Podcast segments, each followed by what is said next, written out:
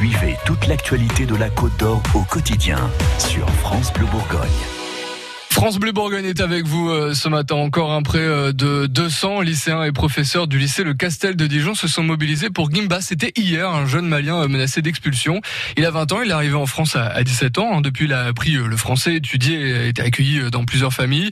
Il était en plein dans ses épreuves du baccalauréat professionnel en pâtisserie-boulangerie quand il a reçu une obligation de quitter le territoire. Oui, dans ce lycée de 2000 élèves, il y a une dizaine d'élèves hein, qui ont été envoyés par le rectorat en tant que mineurs isolés, puis accueillis et formés pour entrer sur le marché du travail français comme Gimba. Au sein du cortège Sophie Allemand, personne ne comprend pourquoi Gimba devrait partir. Il ne mange pas le pain des Français, il le fabrique.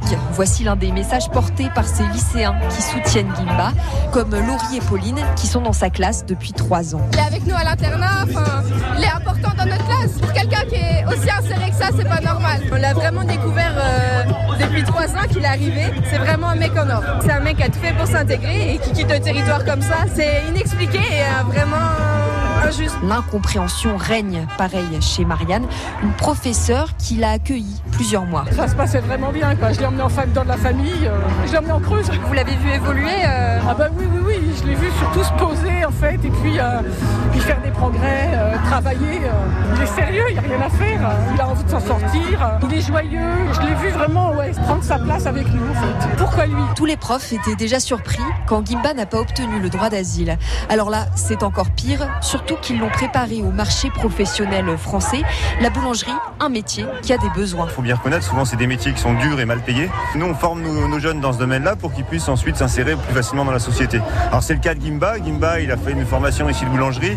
Là maintenant, il fait une mention complémentaire en chocolaterie parce que ça, marche bien pour lui, il hein, faut bien reconnaître. Et donc lui, on pensait, bah, ça y est, c'est gagné maintenant qu'il a qu'il fait sa formation. Il a un passeport euh, qui est un passeport malien euh, établi par les autorités maliennes. Il a réussi dans ses études. Euh, il a des projets. Enfin, je veux dire, qu'est-ce qu'on veut de plus? Qu'est-ce qu'il faut maintenant pour avoir le droit de rester en France? Au Mali, Gimba a été abandonné. Il a travaillé dans des mines et a été esclave. Il n'a plus rien à y faire. La loi française, ils ont dit que pour l'instant, il ne faut pas que les Français partent au Mali parce qu'il y a la guerre. Donc, ils sont au courant de ça en tant qu'un pays de droit. Pourquoi il veut que quelqu'un qui a la guerre chez lui pour retourner chez lui encore? Donc c'est quelque chose, euh, ça m'a vraiment perturbé. Perturbé, oui. En pleine épreuve de bac, malgré tout, il garde un seul objectif en tête ces jours-ci terminer ses épreuves mi-juin et obtenir ce diplôme. Alors, on a demandé une réponse à la préfecture de Côte d'Or. Elle rappelle ne pas pouvoir, je cite, communiquer des informations nominatives contenues dans des dossiers individuels étant tenu au respect de la vie privée et du secret professionnel.